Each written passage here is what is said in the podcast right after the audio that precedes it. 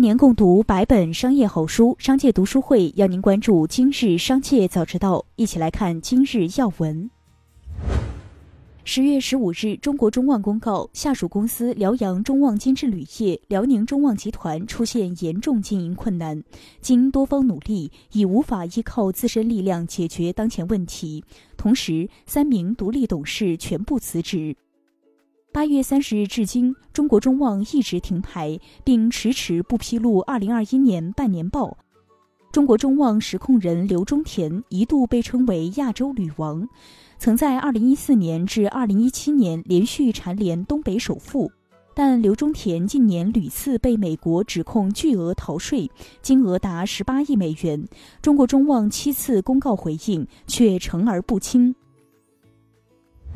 十月十六日，某博主爆料称，上海银行红梅支行服务态度差，一怒之下从银行一口气取了五百万现金。十七日，上海银行工作人员回复称，的确有这样的事情发生，但也是个别现象，具体情况不是很清楚，已反馈专员跟进处理。继续关注企业动态。十月十七日，针对大量用户吐槽小红书上滤镜景点，小红书于微信公众号发布致歉声明，承认部分用户存在过度美化笔记的情况，称今后将尝试推出景区评分榜、踩坑榜等产品，便于用户获取更多元的信息。此前有众多网友吐槽，在小红书平台上看到被过度修饰的风景图，实地探访后发现落差很大，产生了被欺骗的感受。十月十七日上午，九百亿市值 A 股上市公司玻尿酸龙头华熙生物旗下品牌润百颜道歉话题冲上微博热搜。十月十五日，润百颜发布一条微博，文案表示：“小颜带着八盒能让土狗变水狗的某精华突然出现，并将在转评赞的评论里抽奖。”没想到微博发出后，引来了大量网友的差评。润百颜称，第一时间要求博主删除了视频。也同步暂停了其他微博达人的商务合作，对内部责任部门做出了严厉批评和处罚。近日，河南郑州十四岁男孩康康在外读武校期间打游戏刷光父亲癌症晚期借来的八万元医疗费。新闻报道三天后，游戏公司表示申请了八万两千四百四十一元的人道主义补偿金，这也意味着打游戏充值的八万余元将全部返还给这个困难的家庭。在此，我们也呼吁父母们重视对未成年孩子的教育和引导，不要等出现问题再后悔。据悉，小米目前已投资了四家动力电池企业，其中两家涉及 A 股上市公司，分别为珠海冠宇、赣锋锂业；另外两家蜂巢能源、中航锂电，则是国内外动力电池装车量排名前列的企业。二零一八年，蜜雪冰城共有超过五千家门店。二零一九年十一月，门店突破七千家；二零二零年六月，门店达到一万家。而到了今年十月，蜜雪冰城的门店翻了一番，突破了两万家。十月十七日，巨人网络公告，公司拟以现金方式收购东正瑞波方面持有的淘米集团百分之七十二点八一权益。初步沟通，淘米集团的企业价值估值为十五亿元，最终交易价格将由双方进一步协商确定。淘米集团的主要业务包括线上游戏、影视动画和品牌授权。十月十七日，网易 CEO 丁磊在第八届中国国际版权博览会上表示，音乐产业要实现共同富裕的第一步是版权共享，而非版权内卷，并呼吁所有的从业者要充分尊重监管规则，真正下定决心解除独家版权，拒绝垄断和变相垄断。接下来，将目光转移到产业纵深领域。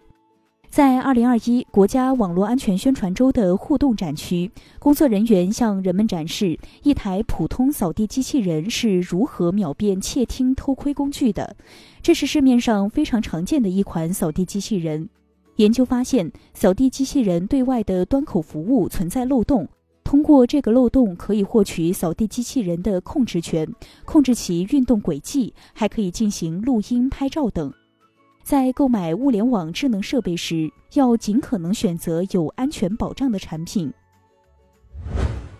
近日，工信部部长肖亚庆表示，工信部正抓紧编制中小企业发展“十四五”规划，部署完善公平竞争环境、提高融资可得性、提升创新能力和专业化水平等七个方面重点任务。工信部将着力破除各类隐形壁垒，消除影响公平竞争、妨碍创新的各种制度束缚，切实保障中小企业公平参与市场竞争，并加大优质企业培育力度。“十四五”期间，孵化培育百万家创新型中小企业，十万家专精特新中小企业，一万家小巨人企业。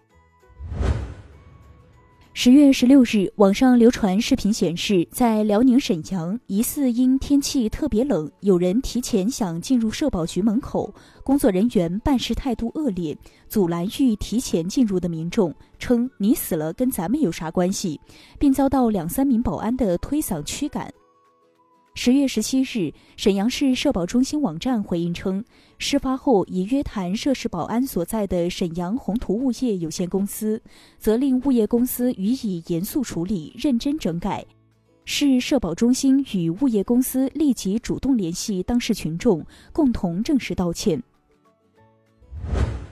最后，一起关注国际事业。十月十五日，耶鲁大学捐赠基金发布年度报告。截至二零二一年六月三十日的年度，扣除费用后的投资回报率为百分之四十点二，投资收益为一百二十一亿美元，约七百七十八点五亿人民币。捐赠价值从二零二零年的三百一十二亿美元增加到二零二一年的四百二十三亿美元。在此期间，耶鲁大学运营预算的捐赠基金分配额为十五亿美元，占耶鲁大学预算的百分之三十五。特斯拉 CEO 埃隆·马斯克又给我们带来了一个爆炸性新闻。他出人意料地出现在其最大竞争对手之一大众汽车集团的高管会议上，就大众转型电动汽车的方向、管理风格以及供应链和生产问题，向两百名大众高管发表演讲。以上就是今天的全部内容，感谢收听，我们下次再见。